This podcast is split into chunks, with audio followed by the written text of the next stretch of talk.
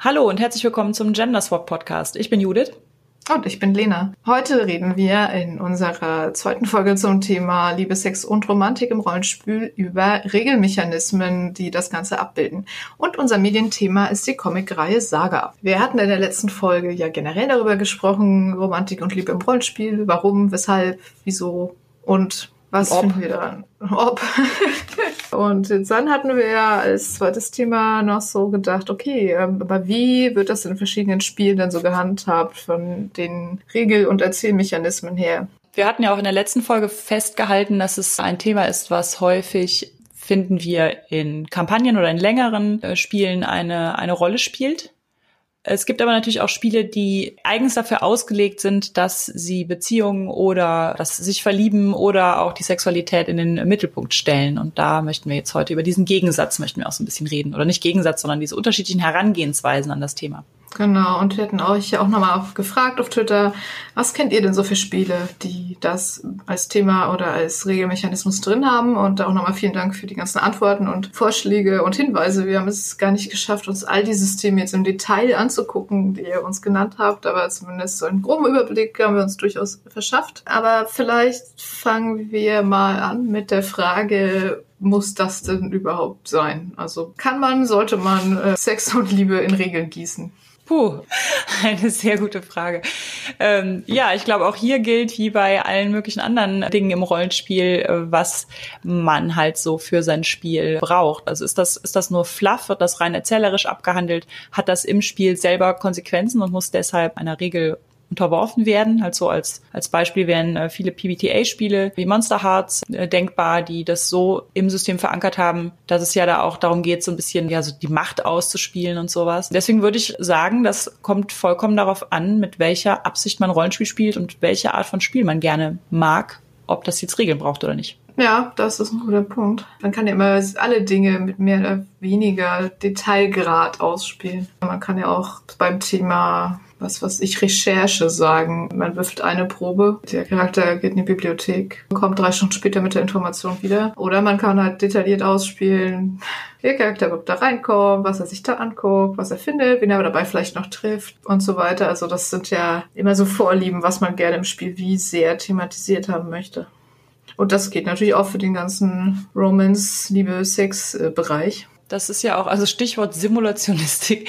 Äh, Gerade die traditionelleren Systeme gehen ja auch an so Wirtschaftssimulationen und so ran, würde ich sagen. Also da hat er ja DSA teilweise auch Anwandlungen oder in andere Formen von Simulation. Und da ist dann die Frage, braucht dann so ein System quasi auch eine sich simulationistisch anfühlende Erweiterung für das Thema Sex? Das ist die Frage, genau. Ich denke mal, im Prinzip muss man unterscheiden zwischen Systemen, die Regeln für alles Mögliche anbieten und unter anderem halt auch für Sex oder für Beziehungen und Systemen, bei denen das äh, so ein Teil des Spiels ist, dass es in den Regeln auch so drin ist, dass es ein Teil der Erzählung und ein Teil des Grundgerüst des Spiels ist. Hm. Also ich denke, man kann das so mehrere Kategorien von Spielen einsortieren. Die einen haben halt Regeln für alles Mögliche und unter anderem halt auch für Liebe oder Sex, aber es ist jetzt kein besonderer Fokus darauf, äh, sondern es sind dann meistens Systeme, die sowieso relativ viel Weltsimulation drin haben. Es gibt Spiele, die haben es als Teil des Spiels drin, es ist ein Teil der Erzählung und es wird auch ermutigt, äh,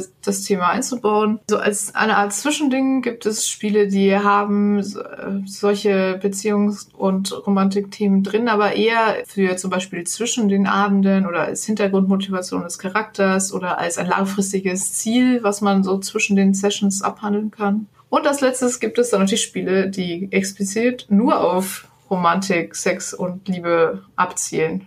So, das sind so die vier Kategorien, die wir gefunden haben. Zum Beispiel jetzt, wenn man äh, die PBTA-Systeme nimmt, die haben ja nicht unendlich viele Spielzüge, die man auswählen kann. Und die sind ja immer darauf ausgelegt, dass sie genau darauf zugeschnitten ist, was für eine Art von Geschichte und was für eine Art von Setting man damit bespielt oder, oder Genre, je nachdem.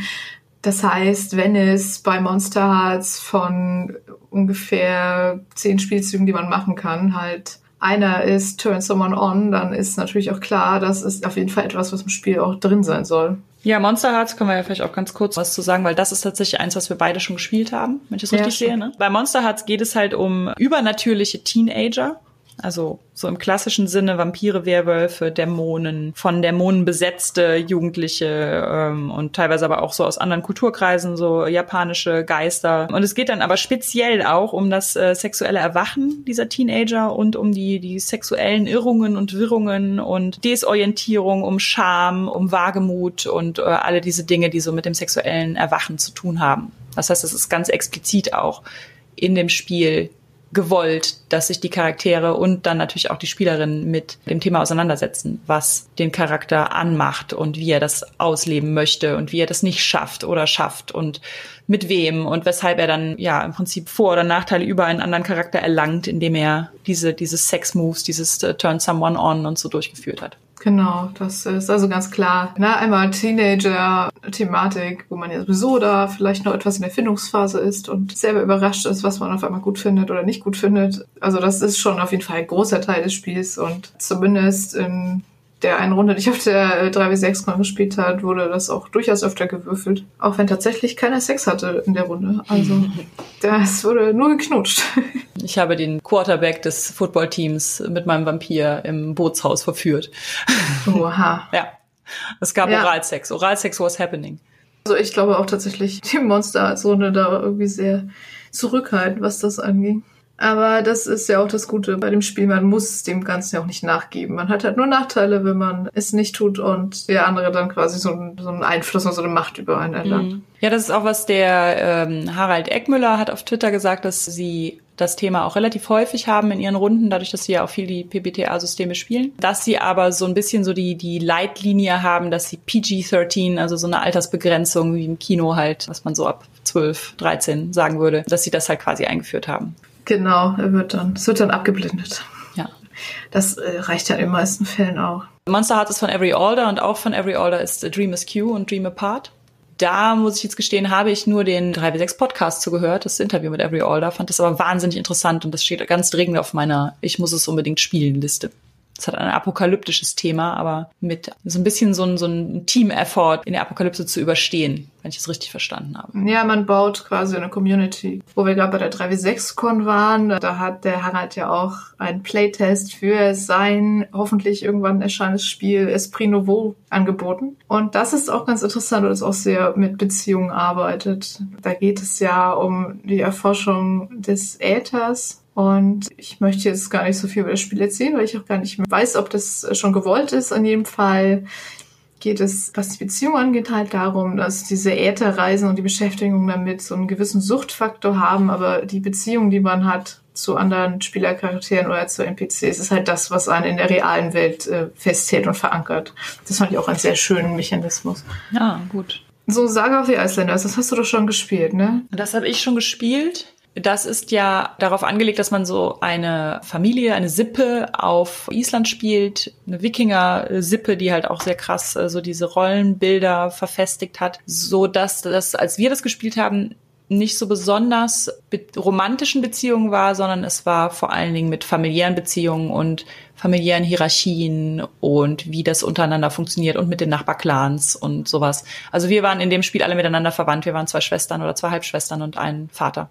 Aber es gibt ja auch hier Spielzüge für Kinderzeugen und Kinderkriegen. Was ja, ja, das stimmt. Ja. Also Sagas of the Icelanders, da ist die Sterblichkeit relativ hoch. Ja, du kannst dich halt fortpflanzen und dann kannst du deine ah. Kinder weiterspielen und dieses Ganze so ein bisschen so generationenweise fortführen. Mhm. Aber natürlich diese, auch diese verwandtschaftlichen Beziehungen und sowas ist in diesem Spiel natürlich zentral. Ja, ist ja auch mal äh, noch ein ganz guter Aspekt dass so Beziehungen ja auch nicht immer, wie gesagt, hatten wir in der letzten Folge, glaube ich, schon, dass Beziehungen nicht immer romantische Beziehungen meinen muss. Ne? Ja. Ja, dann war da natürlich noch Kagematsu, da haben wir ja nun schon ausführlich drüber gesprochen, aber auch da ist ja natürlich, witzigerweise würde ich ja nicht sagen, dass Kagematsu irgendwie eine Art von Romance-Rollenspiel mhm. ist, so gar nicht. Also das, es wurde irgendwann mal so bezeichnet und so, nee, ähm, das, es geht ja eigentlich überhaupt nicht um Romantik, es geht darum, welche Wege man als hilflose Frau in einem Volldaten ein System überhaupt gehen kann und mhm. dass es da nicht viele andere Optionen gibt. Und ja, die Regelmechanik hat natürlich ganz viel drin, was man äh, machen kann, äh, ne, von Kurs bis gemeinsame Nacht und so weiter. Aber das ist für mich trotzdem kein Rollenspiel, was ich irgendwie als romantisches Rollenspiel bezeichnen würde. Ja. Gut, dann noch ganz kurz weitere Systeme, die uns genannt wurden, die wir jetzt nicht selber kennen. Uh, The King is Dead ist ein Rollenspiel von den Bakers, die, von denen ja auch Apocalypse World stammt. Und da gibt es wohl auch, Judith, horche auf Tanzszenen. Oh. ja, also es gibt aber so Annäherungen auf Bällen und äh, Tanzszenen und halt auch so vorsichtige Berührungen in halt anscheinend an einem Adelshof spielenden System. Dann Prism. Prism ist ein relativ neues Rollenspiel, da spielt man so Unterwasserwesen und es geht auch sehr viel um Beziehungen und ja, auch verschiedene Kategorien, emotionaler Schmerz, körperlicher Schmerz, äh, Connections zu anderen und äh, dass man sich gegenseitig helfen oder sich unterstützen kann, wenn man halt eine Beziehung hat zu der anderen Person. Und Cortex wurde uns doch genannt. Das ist ein Universalsystem und darauf beruhen zum Beispiel so die Rollenspiele, zum beispielsweise Supernatural oder mhm. wie ich gelernt habe, es gibt auch ein Leverage-Rollenspiel. Und da sind wohl auch sehr viele Sachen drin, die mit Beziehungen spielen und die das auch in den Fokus stellen. Ja, es gibt auch noch The Good Society, das ist, glaube ich, so ein bisschen Jane Austen-mäßig. Äh, mhm. Ein Rollenspiel, das immer auf einem sozialen Event, apropos Tanzen, das fiel mir jetzt gerade noch ein, ah. das immer auf einem sozialen Event spielt, wie äh, einem Geburtstag, einem Ball, ja, sowas. Da mhm. geht's halt auch viel um die Beziehungen untereinander. Das haben wir aber erst geplant fürs neue Jahr, dass wir das mal spielen. Ja, dann in der Kategorie Liebe, Beziehung und so weiter äh, kann vorkommen, aber halt eher im Hintergrund. Zum Beispiel Pendragon wurde uns da genannt. Da geht es wohl auch viel um so Familienstrukturen und wurde uns von Philipp Neitzel auf Twitter genannt. Und das hat Mechaniken zur Minne und den Gründen von Familien und man kann die Nachkommen der Dynastie dann auch als Charakter weiterspielen. Ah, also so ähnlich wie bei Saga of the Icelanders.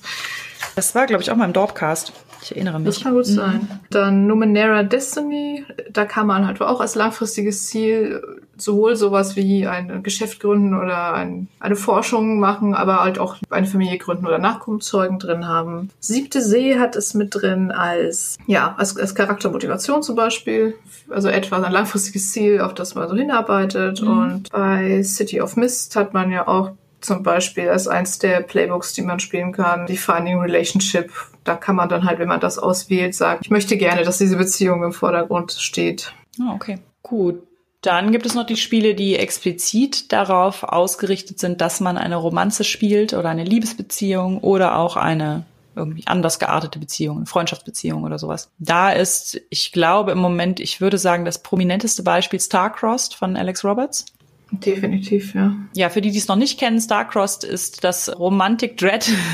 Dread ist ja das äh, Horror-Rollenspiel mit dem Jenga-Turm, bei dem äh, man statt zu würfeln Jenga-Steine zieht und wenn der Turm fällt, passieren äh, grauenhafte Dinge. Und bei Starcrossed passieren auch grauenhafte Dinge, wenn der Turm fällt. Ähm, es ist auch nicht wirklich einfach ein Dread-Hack, sondern es ist schon ein in sich selbstständiges Spiel, das auch nur so 20 Seiten Regeln hat und sich auch einfach mit einem Jenga-Turm und einem ganz kurz gefassten Charakterbogen spielen lässt und man spielt da ja Star-Crossed Lovers in einem Setting der Wahl. Also Star-Crossed Lovers heißt ja so viel wie dass die Beziehung unter einem schlechten Stern steht oder dass die zwei Königskinder nicht zusammenkommen können. Also man spielt ein Liebespaar, das eigentlich zum Scheitern verurteilt ist. Und das kann man halt in beliebigen Settings spielen. Also was weiß ich, äh, die imperiale Agentin und der Rebellensoldat im Star Wars Setting funktionieren genauso wie die beiden äh, Liebenden in Brokeback Mountain Mhm. Man legt halt vorher das Setting fest und, und den Grund, weshalb man nicht, vermutlich nicht zusammenfinden kann und dann, ja, spielt man so einzelne Hooks für acht verschiedene Szenen durch, solange der Turm halt stehen bleibt. Und wenn der Turm umfällt, gibt man den Gefühlen nach und. Genau, und man gibt ihn, also je nachdem, wann der Turm umfällt und wie viel man bis dahin schon erreicht hat, es gibt auch da so verschiedene Moves und je nachdem, wie viel man da äh, erreicht hat bis dahin, passieren halt unterschiedliche Dinge durch die Tatsache, dass man seinen Gefühlen nachgibt. Ja, dann haben wir noch ein System, das wir jetzt noch nicht unbedingt selber kennen. Breaking the Ice und Shooting the Moon sind zwei Spiele. Breaking the Ice äh, spielt man drei Dates zwischen zwei Personen, die drei ersten Dates und entscheidet dann hinterher, ob die dann jetzt zusammenkommen. Und bei Shooting the Moon äh, spielt man quasi so eine Art Love Triangle. Also man spielt im Prinzip entweder zwei Leute, die um einen NPC quasi konkurrieren oder man spielt zu dritt drei Leute, bei denen halt zwei davon hinter einem her sind Under My Skin äh, ist ein Spiel, das kann man so als äh, Rollenspiel als auch als Lab spielen. Da geht es viel so um soziale Dynamiken, wie halt zum Beispiel getrennter Partner und neue Flamme oder auch alte Freunde oder Familie. Und das ist wohl ein Spiel, was sich halt ja mit Themen beschäftigt, die unter die Haut gehen, wie der Name schon sagt. Was ich halt auch noch kenne, ist The Sky is Grey and You Are in Distress. Da habe ich immer ein Actual Play von gehört.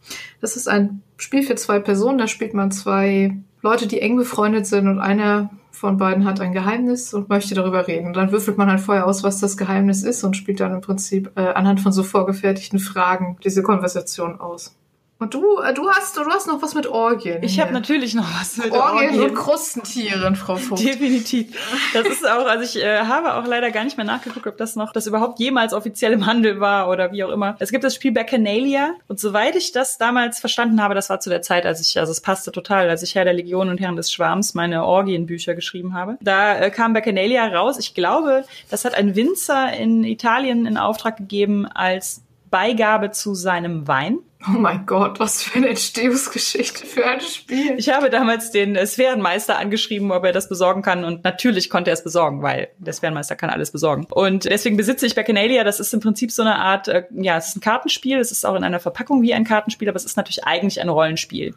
Also es spielt ähm, 61 nach Christus und man spielt es eigentlich mit drei bis sechs Personen. Äh, jeder spielt, stellt eine Figur dar, die eines Verbrechens angeklagt ist gegen das Römische Reich. Es spielt also immer in Italien oder um Rom herum. Und jeder Charakter ist mit seinem oder seiner äh, Geliebten auf der Flucht und ja, kommt so mehr oder weniger zu einer Orgie. Also so ist das halt. Wie das halt so passiert. Wenn man halt mit seinem Geliebten auf der Flucht ist, dann kommt man halt auch schon mal auf eine Orgie. Und in diese Orgie mischen sich die Götter ein, das heißt Bacchus und Venus spielen ihre Spiele auf, auf Erden. Und es kommen aber noch natürlich blutrünstigere Götter dazu, wie Mars und es kommen Saturn und all sowas. Und die haben also so ein bisschen ihre, ihre menschlichen Agenten und, und, und plotten da so gegeneinander. Und welches Paar jetzt welches Ende erhält, also ob man ein, ein blutrünstiges Ende unter den Schwertern der Soldaten findet oder vor Gericht gestellt wird oder ob man tatsächlich die Flucht schafft und Venus Gunst erringt. Das ist so ein bisschen davon abhängig, welche Karten man hat und welche Erzählrechte man hat. Und es geht so ein bisschen hin und her und jeder äh, erzählt Teile dieser, dieser Orgie. Wir haben das ein paar Mal gespielt, allerdings nicht mit drei bis sechs Personen, sondern wir haben es äh, gehackt, dass wir es zu zweit spielen konnten weil entgegen meinem Ruf kann ich tatsächlich nicht Orgien beschreiben, wenn noch jemand anderes als mein Mann im Zimmer ist. und was mir auch noch eingefallen ist, und da waren andere Leute dabei, zum Beispiel der Sphärenmeister Roland Barr, von dem ich gerade gesprochen habe. Wir haben noch äh, Love in the Time of Quarrony gespielt. Ah ja, richtig. Das ist im Prinzip die persische Variante oder persisch angelehnte Variante von Liebe in den Zeiten des Seidr. Da die Hannah Möllmann Seidr schon gespielt hatte und neugierig auf Quarrony war, haben wir also Quarrony gespielt. Und da ist das Setup, dass es zwei Brüder gibt, die zwei Schwestern erobern wollen. Also die beiden Brüder kommen aus einem ja mehr oder weniger verfeindeten Reich und versuchen jetzt so dieses andere Reich mit einer Heirat für sich einzunehmen. Und dann ist es natürlich so, dass das nicht freundlich aufgeht und äh, jeder nimmt sich eine Schwester zur Frau und dann werden die beiden Reiche versöhnt, sondern auch mithilfe von Karten äh, gibt es da ganz irrwitzige Beziehungskonstellationen. Die Mutter, die einen der geplanten Ehemänner ihrer Töchter verführt und ja, auch da bricht nachher heilloses Chaos aus. Leute sterben. Ja, okay, cool. Also das war jetzt so die Liste der Sachen, die uns genannt wurde oder selbst eingefallen ist. Da würde ich ja eigentlich mal konstatieren, dass Spiele, in denen Romance vorkommt, durchaus so ein bisschen auf dem Vormarsch sind im Moment, oder? Das würde ich auch sagen, ja. Ja, das finde ich schon interessant. Wir haben bei unserer Recherche auch festgestellt, es gibt da auch Beispiele, die jetzt vielleicht nicht so gut gelungen sind. Oh Gott, ja. Also gerade je nachdem, je älter es wird, desto unsensibler wird es eigentlich leider, kann man so sagen. Es gab wohl 2002 ein Rollenspiel, das sich Fatal nennt. Ja, The, the Date Rape RPG Without Dating. Also ich will gar nicht wissen, was das genau ist. Ich habe es mir auch nicht angeguckt. Es hat Vergewaltigungsregeln, mehr muss man dazu nicht wissen. Ich möchte da irgendwie, ach, bitte googelt es nicht und guckt es euch nicht an. Das muss ja irgendwie keinen keinen Support hier kriegen. Was wir auch gefunden haben, war ein Zitat von äh, Kiera McGran, die ja selber auch äh, Spieldesignerin und auch äh, Bloggerin. Und die sagte, dass äh, häufig äh, Sex auch im Rollenspiel dazu benutzt wird, so zu provozieren und zu schockieren. Und das, was halt am meisten schockiert und provoziert, sind halt leider so äh, gewalttätige und rapey Sachen. Und ihrer Ansicht nach ist das was, was jetzt auch sehr, ja, einfach so als Thema auch irgendwo langweilig ist und uneinfallsreich. Und dass sie sich im Prinzip freut, dass es neue Spiele gibt, die so auf den Markt kommen und die das ganze Thema Sexualität nochmal auf eine ganz andere Weise irgendwie beleuchten. Und auch die dunklen Seiten davon, aber halt nicht in Bezug auf Vergewaltigung, sondern durchaus auch so, so, ja, wie bei Monster Hearts halt auch Scham und Gelüste, die man sich nicht eingestehen will und solche Sachen. Richtig. Und es gibt also eins, was halt immer wieder genannt wird, als absolut positives Beispiel, ist halt das äh, Numenera Glimmer, heißt das, glaube ich. Also quasi eine kleine Minispielhilfe von äh, Jenna Germain. Und die heißt, ich glaube, einfach Love and Sex in the Ninth World. Und die ist halt vor allem deshalb bemerkenswert, weil sie nicht nur darauf eingeht, dass ähm, das Thema Sexualität am Spieltisch durchaus Probleme bringen kann, weil es bei Spielern auch zum Vorschein bringen kann, wenn sie da irgendwelche Ansichten haben, die man vielleicht am Spieltisch nicht haben möchte. Also wenn sie halt sehr frauenfeindlich oder homophob oder was auch immer dann auf einmal werden, sobald dieses Thema kommt. Da geht es halt drauf ein, was ich sehr gut finde. Mhm. Und es geht halt auch darauf ein, dass, dass Rollenspiele und die Settings, die da in, der, in irgendwelchen Fantasy-Welten ferner Zukunft oder was auch immer äh, angesiedelt sind, ja auch ganz andere Vorstellungen zum Thema haben können. Das ist ja etwas, was äh, sehr oft gar nicht so mit berücksichtigt wird.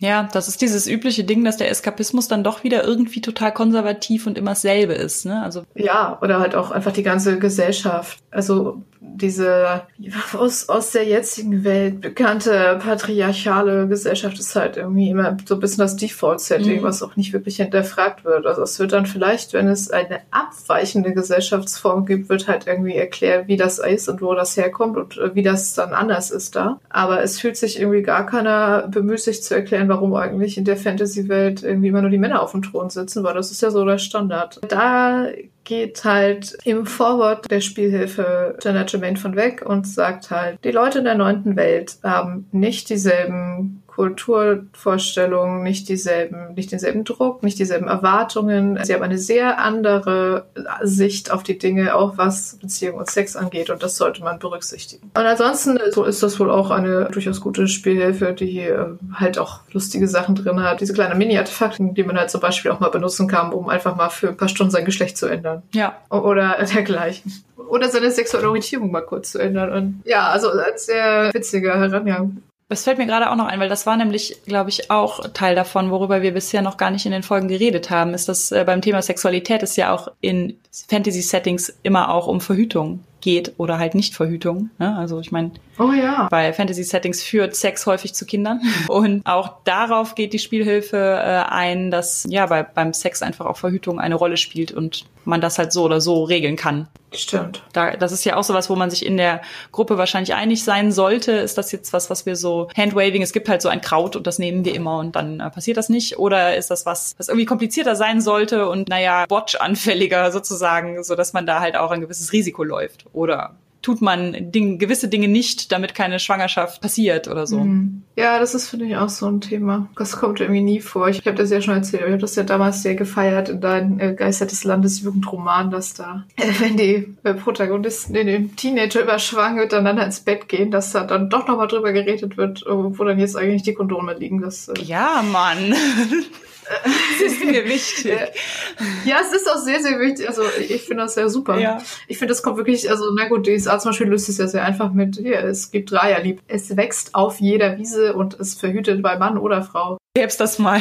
Sehr praktisch. Ich höre auch ganz häufig, also leider immer noch, dass in Sexszenen Verhütung als unromantisch oder so empfunden wird. Also ich arbeite ja auch ein bisschen als Lektorin und dann merke ich bei Sexszenen durchaus auch an, haben die mal über Verhütung nachgedacht und dann ist meistens die Antwort, ach komm, das wird doch jetzt hier die, die Stimmung killen. Und ich meine, ich bin ja dann nur die Lektorin. Ich habe da, ne, wenn der Autor, die Autorin das jetzt so findet, dann ist das ja sein ihr Buch, aber ich finde eigentlich, dass es absolut dazugehört und es ist für mich auch kein unromantisches Thema, darüber nachzudenken, wie man nicht schwanger wird davon. Äh, nein, also im Gegenteil. Ich äh, finde es sehr romantisch, wenn dann beide darüber Danke, nachdenken. dass du dir Gedanken gemacht hast, äh, Partnerin, Partner, ja, super. Ja, ja, verrückt. Das ist immer, dass so ein Tabu ist. Mhm. Da können wir nochmal recherchieren. Welche Verhütungsmethoden gibt es in welchem Rollenspiel?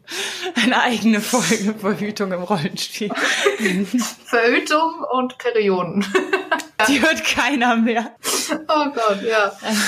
Verhütung, Numenera. Ja, Numenera gehört ja an sich zu den Systemen, bei denen es unter allen möglichen Sachen auch Regeln für Sex gibt. Und das sind ja dann im Prinzip Rollenspiele, bei denen der Fokus eigentlich auf was anderem liegt. Also zum Beispiel bei World of Darkness gibt es übersinnliche Fähigkeiten, die einen besonders ja. attraktiv machen. Ich habe ja nie World of Darkness gespielt und ich habe mich da, also nachdem Cypher, also jetzt nicht der Nominierer Cypher, sondern der Twitter-User und Nano Yards Cypher, an dieser Stelle vielen Dank für die umfangreichen Ausführungen zum Thema Sex and World of Darkness. Ich wusste da vorher nichts drüber und habe interessiert mir durchgelesen, wie das da so ist und habe dann hinterher gedacht, okay, das ist vielleicht auch schon ein etwas älteres Spiel und das merkt Definitiv. man daran irgendwie. Mhm. Ähm. Ich finde auch immer, wenn das nochmal so auftaucht bei Twitter oder in, in, in, Blogs, wird mir auch bewusst, wie wenig wir das damals, als wir es gespielt haben, äh, auf diese Weise thematisiert haben und wie wenig sensibilisiert wir dafür auch waren. Also da kommen schon auch Sachen ja. vor, die äh, doch deutlich ich sag mal, non-con sind, ne? also non-consensual oder die mhm. äh, ja schon fast so Richtung emotionale, psychische Erpressung oder sowas gehen. Also gerade so diese Blutsbande mhm. bei Vampiren. Ja, da habe ich auch, also ich habe mir das, wie gesagt, erklären lassen und dass quasi, also durch dieses Bluttrinken ein Mensch vom Vampir so komplett abhängig und, und quasi hörig wird. Also das, naja, das öffnet ja natürlich Tür und Tor für Missbrauchsbeziehungen jeglicher Art und Weise. Mhm. Oder bei Werwolf diese schwächeren, nicht Werwölfe, Werwölfe bei Kindvolk, die ja, die aber nötig sind, um mehr Werwölfe zu produzieren. Ja. Und dann, äh, wie, wie sagte er so schön, lay back and think of Gaia. Wir haben sehr viel Werwolf gespielt und äh, bei uns waren die Kindfolks immer halt unsere Love Interests und wir haben die geschätzt und ihre Meinung äh, gerne gehört und all sowas. Also wir haben es nicht so mit diesem lay back and think of Gaia äh, gespielt. Ich glaube, das war einfach, wir haben es halt nicht so gespielt, aber es ist tatsächlich, man kann das so spielen. Es ist so angelegen. Es gibt auch bestimmte äh, Stämme von Werwölfen, bei denen das auf jeden Fall auch deutlicher in den, diesen Stammesbüchern steht, dass sie das so handhaben. Ja, das ist schon ganz schön krass. Ja. Das ist schon ganz schön krass. Wir haben immer so die, die Hippie-Umweltschutzwerwölfe gespielt, die waren da nicht so drauf, aber ja. Nur weil es irgendwas im Setting gibt, äh, was in die Richtung geht, muss man es ja um Gottes Willen noch nicht da irgendwie an den Spieltisch bringen. Also so als Setzung fand ich das schon sehr, also ich meine, klar, es ist natürlich auch schon wieder irgendwie 20 Jahre alt, dass die ersten mhm. Spiele davon erschienen und ich glaube, so gerade mit diesem, die Welt ist dunkel und, und böse und äh, naja, äh, der Dopcast hat ja gerade eine Folge genau. zum Thema World of Darkness gemacht da sagt ja der Thomas auch, wenn es zwei Möglichkeiten gibt und eine davon ist die schlechtere, würde der World of Darkness vermutlich die schlechtere ja. passieren. Ähm, von daher passt das schon irgendwie ins Bild, aber ich glaube, das würde man heute vielleicht irgendwie, wenn man es neu designen würde, hoffentlich nicht mehr so. Es ist auch, also Disclaimer, es ist auch so, dass ich Ende der 90er, Anfang der 2000er viel World of Darkness gespielt habe und seitdem nicht mehr. Also ich bin mit der, mit der N-Wot, mit der New World of Darkness im Prinzip ausgestiegen. Wir haben die Apokalypse nicht überlebt und haben danach nicht mehr wirklich World of Darkness gespielt. Das heißt, ich weiß auch einfach nicht, wie das heute geregelt ist. Mhm. So was man in letzter Zeit an Skandalen von White Wolf hört, haben sie es wahrscheinlich nicht viel sensibler neuerdings geregelt, aber da will ich jetzt auch nichts behaupten, keine Ahnung. Kennen möchte auch nicht genug aus, um dazu was zu sagen. Und darum geht's ja jetzt auch gerade gar nicht. Aber das ist eine gute Überleitung. Jude, du hast dich doch mit verschiedenen Safety-Tools beschäftigt. Genau, ich habe mich mit einigen Safety-Tools beschäftigt oder habe mir mal einen äh, Überblick verschafft. Bestimmt keinen allumfassenden, aber ich kann vielleicht ein bisschen was dazu erzählen. Die äh, X-Karte ist ja das bekannteste Safety-Tool. Da haben wir ja auch in der letzten Folge schon drüber geredet, dass es eigentlich immer sinnvoll ist, eine X-Karte auf den Tisch zu legen oder oder wenn man es dann mal vergessen sollte, dass vielleicht alle am Tisch wissen, dass sie sich da trotzdem drauf berufen können oder so. Also dass es diese Methode gibt, zu sagen, das ist ein Thema, das bei mir eine Grenze berührt, von dem ich vielleicht vorher noch nicht mal wusste, dass es eine Grenze berührt und ich muss das nicht rechtfertigen, sondern ich kann auf die X-Karte deuten oder ein entsprechendes Signal geben oder einfach sagen. Wir hatten das auch schon mal mündlich, dass jemand sagte, da würde ich jetzt aber die X-Karte ziehen. Und äh, mhm. dass man dann einfach äh, äh, dadurch sagt, dieses Thema ist, möchte ich nicht haben und dann wird die Situation anders gelöst, ohne dass darüber diskutiert wird und ohne dass derjenige das rechtfertigen muss. Und das ist natürlich schon was, was die genau. Umgebung genau. besonders auf Cons, aber natürlich auch einfach zu Hause am Tisch für einen sicherer macht. Und ich weiß, dass immer häufig in Foren und Facebook-Gruppen argumentiert wird, dass das den Spielern die Willkür gibt, die Story jederzeit zu beeinflussen und Dinge aus der Story rauszunehmen, auf die man gerade keinen Bock hat. Und so ist es halt einfach nicht. Es ist ein emotionales Schutzinstrument, mit dem man für das eigene Wohlergehen sorgt. Und jeder, der was anderes behauptet, ist ein Idiot. Äh, und mal davon abgesehen, was ist denn schlechter, wenn Spieler Sachen, auf die sie keinen Bock haben, äh, abblocken können? Es, es heißt ja immer, man könnte dadurch die Stories verhindern. Genau, aber möchte ich als Spieler vielleicht auch nicht drei Abende was spielen, was mich derbe ankotzt? Also ich meine, äh, what? Du untergräbst damit doch die Macht der Spielleiterin. Äh, pff. Ja, also dann sollte man vielleicht auch mal ein bisschen Selbstreflexion über das eigene Verständnis von Macht und Hierarchie walten lassen, wenn man sich so stark gegen die X-Card engagiert. Gut. Aber das sind nur Richtig, meine fünf ja. Cent. Dann gibt es das Safety Tool Cut and Break. Cut and Break kommt ursprünglich aus dem LARP. Ich weiß auch jetzt nicht, ob es dafür eine deutsche Variante gibt. Ich würde behaupten, dass an deutschen Filmsets auch Cut Ja. gerufen wird. Also Cut und Break äh, sind im Prinzip zwei Safety Tools. Das Wort Cut im Lab ist es so, dass in diesem Fall quasi die Ingame Handlung für diesen Charakter abbricht, weil man halt eine persönliche Grenze überschritten hat. Das Wort Break wird verwendet, also im Prinzip nicht Break wie brechen, sondern Break wie bremsen. Äh, Das wird verwendet, um zu sagen, dass man sich unbehaglich in dieser Situation fühlt und dass man merkt, dass es auf persönliche Grenzen zusteuert, dass man es aber im Spiel noch deeskalieren kann oder einen Schritt zurücktreten kann und das Spiel dadurch nicht abbricht, sondern einfach ein bisschen mildert. Das funktioniert natürlich im Pen-Paper-Rollenspiel genauso wie im Lab. Und das finde ich zum Beispiel ist was, was ich mir äh, gut vorstellen kann, wenn man beschließt, am Tisch zum Beispiel Sexszenen auszuspielen oder auch äh, von mir aus irgendwie Gewaltszenen. Und man möchte sich vielleicht diesen, also man möchte das vielleicht detaillierter machen, weil es jetzt gerade in der Story relevant ist oder irgendeine Bewandtnis hat. Und dann möchte man das aber vielleicht dadurch auch ein bisschen steuern, dass man Codewords hat, bei denen man äh, sagt, in die Richtung kann es noch gehen, das kann ich noch mitmachen und in die Richtung nicht mehr. Ähnliches Lines and Veils. Spricht man Wales, Vale aus? Ich bin mir da immer unsicher, ob es Vale oder Veal heißt. Das ist im Prinzip was ganz ähnliches wie der Cut and Break. Äh, Es wird aber vor dem Spiel festgelegt. Äh, Eine Line ist halt etwas, bis da kann ich gehen, aber nicht weiter. Das wäre also sowas wie, wenn wir sagen würden, Sex am Spieltisch wird bei uns nicht ausgespielt. Und das ist halt quasi so das, das, das Limit, bis, äh, was weiß ich, bis da gehen wir und dann gehen wir aber nicht weiter und dann äh, ist, es, ist es vorbei. Und äh, der Veil ist dann was, äh, wo man halt so ein bisschen so den, den Schleier wirft. Also ich würde sagen, wenn man jetzt eine Sexszene in einem Buch zum Beispiel hat, dann wäre die Line, dass man äh, wirklich quasi nach dem Kuss abblendet und dann kommt die nächste Szene und die Charaktere liegen nackt im Bett und unterhalten sich noch oder rauchen eine Zigarette. Und äh, der Veil wäre halt, wenn die Szene in Gang kommt und dann aber abbricht, bevor es allzu explizit wird. Ja. Deswegen könnte ich es mir gut auch auf äh, in Bezug auf Sexszenen vorstellen, aber es funktioniert natürlich in Bezug auf alles mögliche andere. Dabei ist halt nur das Ding, dass, Ja. ähm, dass man das vorher wissen muss. Anders als bei dem Cut and Break, wo man es im Spiel sagen kann. Es gibt auch jetzt Script Change, also die Veränderung im Drehbuch sozusagen. Das sind im Prinzip drei Karten, Rewind, Pause und Fast Forward. Also man kann sagen, Moment, können wir noch mal kurz zurückspulen, so wollte ich das jetzt eigentlich nicht. Man kann sagen, Moment, können wir kurz Pause machen und mal kurz irgendwie drüber sprechen, was jetzt hier eigentlich gerade passiert. Oder Fast Forward ist halt einfach, ja, ganz klassisch. Die gehen jetzt miteinander aufs Zimmer, aber dann möchte ich schon gerne vorspulen zum nächsten Morgen, wo sie dann nackt im Bett liegen und oder die Zigarette rauchen. Ähnlich wie Cut and Break funktioniert die Support oder Consent Flower. Das ist im Prinzip eine, eine Ampel, ein Ampelmechanismus mit Rot, Gelb, Grün, wo man halt sagen kann, Grün, ja, finde ich super, gerne mehr in die Richtung. Gelb ist, so wie es jetzt ist, ist okay, aber bitte dabei bleiben. Und Rot ist, äh, nee, nee, bitte nicht. Ähm, davon, das möchte, da möchte ich jetzt bitte mal zurückrudern. Konkret ausprobiert habe ich tatsächlich bisher nur die X-Card, die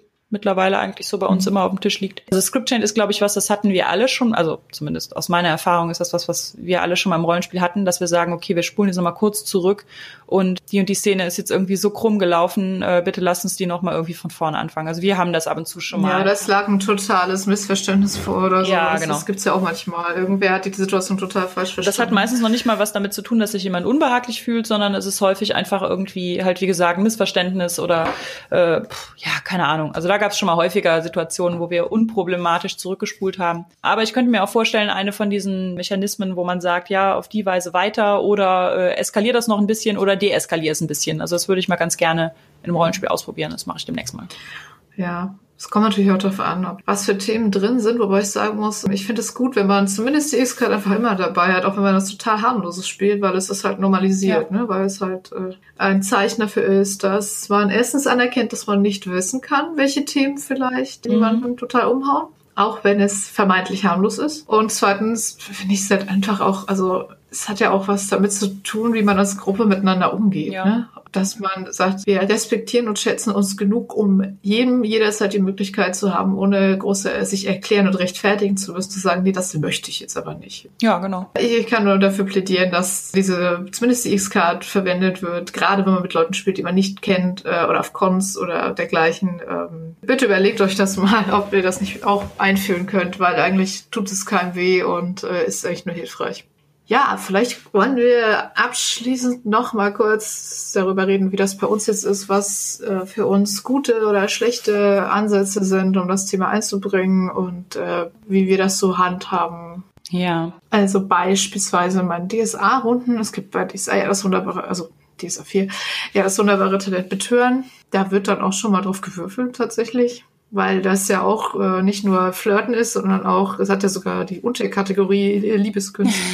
das heißt, es wird dann ab und zu wenn man das jetzt auch nicht weiter ausspielt, dann schon mal drauf gewürfelt. Auch, auch das kann ja gelernt oder will ja gelernt sein. Ne? Mhm. Also auch wenn wir jetzt irgendwelche Szenen jetzt nicht unbedingt weiter ewig ausspielen. Eigentlich finde ich es immer sehr cool, wenn es irgendeine Art von Mechanismus gibt, der gerade in Systemen, die eher kurze Sessions haben oder keine Kampagne, sondern ja One-Shots sind, irgendeine bestimmte Art von Beziehung mit ins Spiel bringt das muss jetzt nicht irgendwie auf Romantik, Sex oder sonst was abzielen, aber äh, gerade die Sachen, die die meisten PBTA-Games drin haben, dass man am Anfang zu den anderen Spielern eine Beziehung definiert, finde ich immer echt ganz cool, weil man hat dann schon so eine Vorstellung, wie die Charaktere so drauf sind, wie sie zusammengehören, was für Drama sich da entfalten ja, könnte.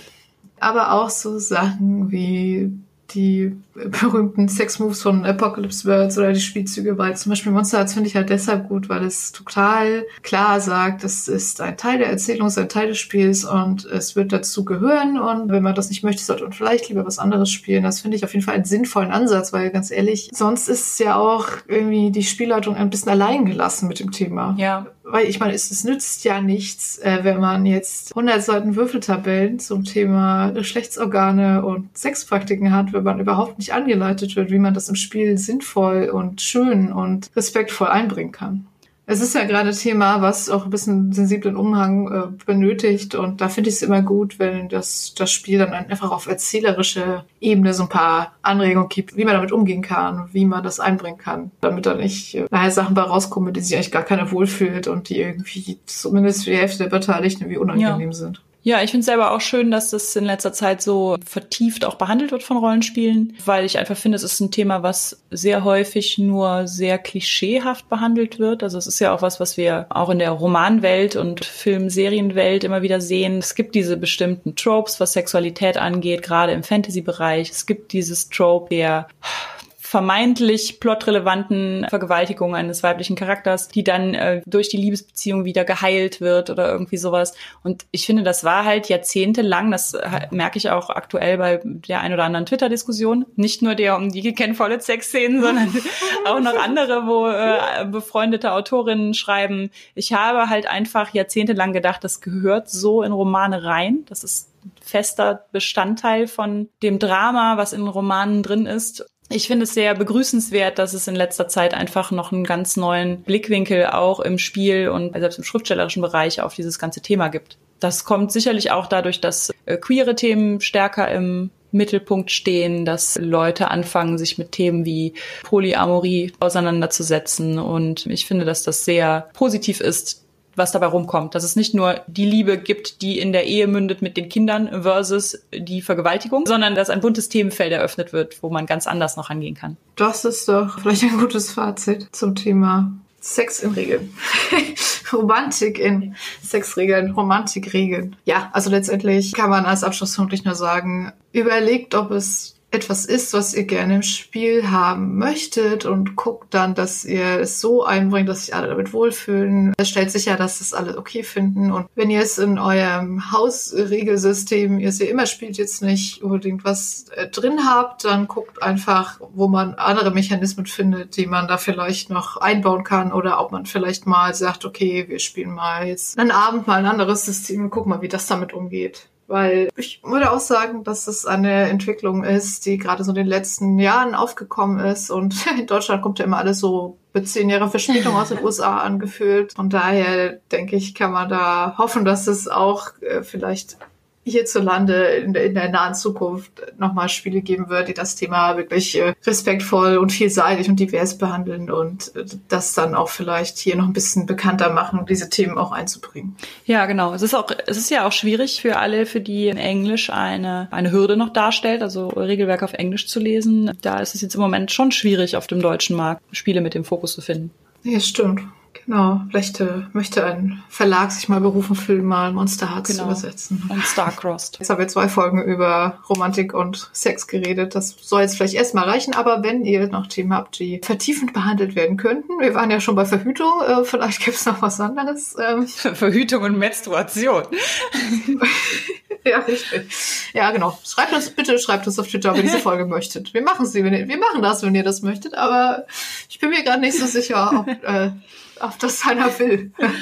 Okay, aber jetzt zum Schluss kommen wir dann nochmal zu unserem Medienthema. Nachdem ich letzte Folge ja was über einen Film erzählt hat, erzählt Judith mir jetzt mal was über eine Comicreihe. Wir haben ja überlegt, welches äh, Medienthema wir machen können und dass es ja passend wäre, wenn wir etwas hätten, was tatsächlich eine Liebesbeziehung wirklich in den Fokus stellt, was wir besonders toll fanden. Und da habe ich mal so ein bisschen nachgedacht und die Reihe, also für mich so das, das Ding, was sich um eine Liebesbeziehung dreht. Und herausgekommen ist die Saga-Comic-Reihe von Fiona Staples. Das ist die Comiczeichnerin und Brian K. Vaughan, das ist der Texter. Äh, die schreiben und zeichnen zusammen seit, ich glaube, 2013 diese Comicreihe, die im Prinzip Star Wars mit Sex ist, habe ich mal so als Beschreibung gehört.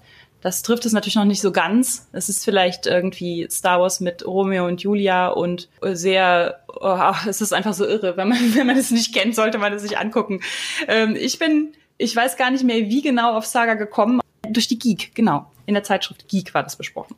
Äh, da habe ich gedacht, die Zeichnungen sehen so cool aus. Ich habe zwar seit 150.000 Jahren keinen Comic mehr gelesen, aber den bestelle ich mir jetzt mal und gucke mir den mal an.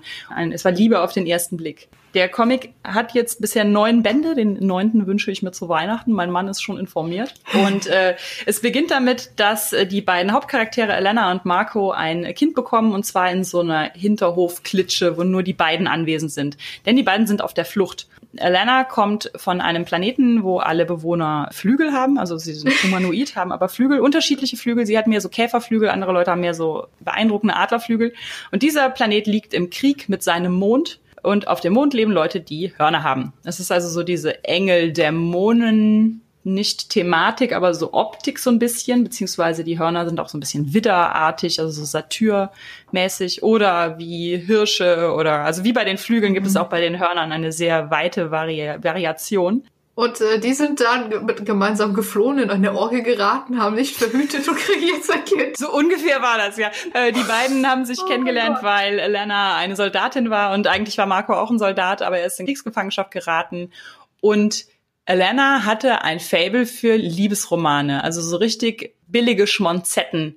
Und äh, ihre Lieblingsschmonzette war A Nighttime Smoke. Das hat sie gelesen und äh, dabei hat sie dann irgendwie in dieser Strafkolonie, wo sie eigentlich Wachdienst schob, äh, Marco kennengelernt und eine philosophische Erkenntnis gehabt, nämlich die des friedlichen Verweigerns, was in diesem Liebesroman verklausuliert vermittelt wird. Und die beiden finden darüber zueinander und so ein bisschen zum Pazifismus, der aber immer wieder herausgefordert wird und sind geflohen. Und das erfährt man natürlich in den Comics so nach und nach. Es beginnt also mit der Geburt ihrer Tochter, die sowohl kleine Hörnchen als auch kleine Flügel hat und deswegen natürlich eine absolute Missgeburt darstellt. Dieser mittlerweile galaxisweite Krieg jagt also diese Familie, um ja einfach zu verhindern, dass es überhaupt bekannt wird, dass aus Liebe zwischen diesen beiden Völkern ein Kind entstehen konnte dann passieren unfassbar viele Dinge, die ich gar nicht alle erzählen kann. Aber die ganze Zeit steht diese Liebesbeziehung zwischen den beiden im Fokus und drumherum gibt es wie, wie nennt man das, Monitorkopf tragende Monarchen, äh, transsexuelle äh, Hornträgerinnen, die Schwiegereltern, die plötzlich auftauchen, ein Frauenknast, wo die Oma mit, mit der Enkeltochter eingesperrt wird, äh, Drogenrausch äh, als Fernsehmoderatorin und äh, tausend andere Dinge. Und die beiden trennen sich und finden sich wieder und zeugen noch ein Kind und das, ach, es geht immer weiter. Es soll niemals aufhören. Ich möchte, dass es 50 Jahre lang Saga-Comics gibt. Das klingt wild, aber irgendwie auch sehr cool. Unfassbar wild. Also es ist auch unfassbar witzig gemacht, weil die einfach einen Ideenreichtum haben und die Zeichnungen sind einfach sehr, sehr schön und teilweise auch sehr, sehr eklig. Also die scheuen auf keinen Fall vor irgendwelchen äh, Geschlechtsteilen von Schorf verkrusteten Riesen zurück. Vor kurzem. Ich sah auf Twitter das ja. Bild. Wenn man sonst nichts über den Comic weiß, ist das so im Corona-Kontext irgendwie verstörend, aber ja. Es gibt halt alle möglichen Alien-Varianten inklusive äh, Babys, die aus Planeten geboren werden und sowas. Oh. Es sind ah. irrwitzigste Sachen dabei. Es gibt den Sexplaneten Sextillion, wo man nur zur Vergnügung hingeht, wo dann aber Abgründe wie Kindesmissbrauch und sowas mit vorkommen und ja, alles mögliche. Also dieses, äh, dieser Comic hat äh, einen unfassbaren Facettenreichtum. Okay. Gerade in den letzten Bänden fand ich kamen auch, also es gab immer schon das schwule Journalistenpaar, das den Protagonisten hinterher forscht und versucht herauszufinden, was denn jetzt genauso schlimm daran ist, dass diese beiden ein Kind haben. Aber in letzter Zeit kommen halt auch noch, finde ich, noch deutlich mehr auch da diverse und, und queere Themen und so rein. Mhm. Ist aber schon eher ab 18 dann so quasi, oder? Ja, das okay. ist ab 18. Ja, cool. Dann sag doch nochmal schnell, das gibt es auch auf Deutsch oder nur auf Englisch und wo kriegt man das her? Also ich habe die Bände auf Englisch. Äh, Saga 1 bis 9 gibt es bei Image Comics und auf Deutsch gibt es die Saga Comics bei CrossCult. Das klingt cool. Ich werde das auf die Liste setzen von Dingen, die ich mir angucke, wenn das Regalbrett der ungelesenen Bücher auf die Hälfte geschrumpft ist. Ähm Gut, also das war meine, meine Romance-Empfehlung. Eine Geschichte, die sich über einen langen Zeitraum mit ähm, Romantik, Sex und der Beziehung zwischen zwei Leuten beschäftigt und einen trotzdem bei der Stange hält, auch wenn das Kind ja schon geboren ist. Geschichten hören ja normalerweise auf, wenn das Kind geboren wird und diese Geschichte fängt da an. Dann würde ich sagen, was das mit unserer äh, sechsten Folge. Kommentare, Fragen und so weiter äh, gerne wieder an gewohnter Stelle per E-Mail an feedback at genderswap-podcast.de oder auf Twitter unter at genderswappod. Oder auf unserer Website als Kommentar unter der Folge www.genderswapped-podcast.de. Ja, wir hoffen, euch hat die Folge gefallen. Ihr seid jetzt nicht zu verstört und sehen uns dann hoffentlich Anfang Februar wieder. Wir danken euch fürs Zuhören und sagen bis zum nächsten Mal. Tschüss.